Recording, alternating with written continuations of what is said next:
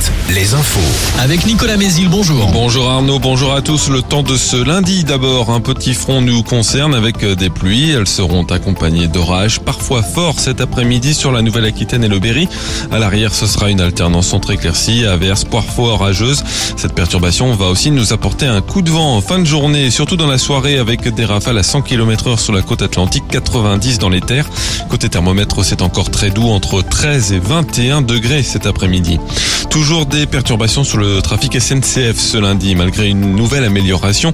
Comptez sur plus des deux tiers des TGV Atlantiques, un intercité sur trois et la moitié des TER.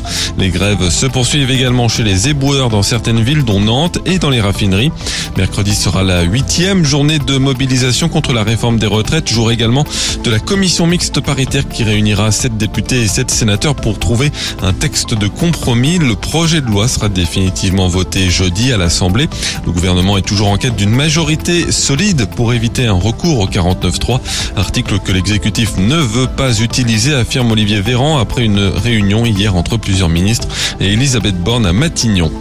Une enquête ouverte dans le Gard où devait se tenir ce week-end une manche du championnat de France de canicross, compétition finalement annulée. Après la mort de trois chiens, les animaux avaient mangé des boulettes de viande empoisonnées avec de l'antilimace interdit en France. Elles avaient été disséminées, sur le parcours. Parmi les victimes, un participant de la Loire-Atlantique.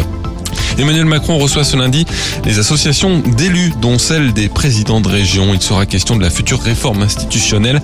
Le chef de l'État a déjà fait part de sa volonté de diviser certaines grandes régions, notamment la Nouvelle-Aquitaine, ce qui n'est pas du goût de leur président. Le foot, pas de changement au classement de Ligue 1 pour les clubs du Grand Ouest. Nantes a fait match nul hier contre Nice. Lorient a battu 3.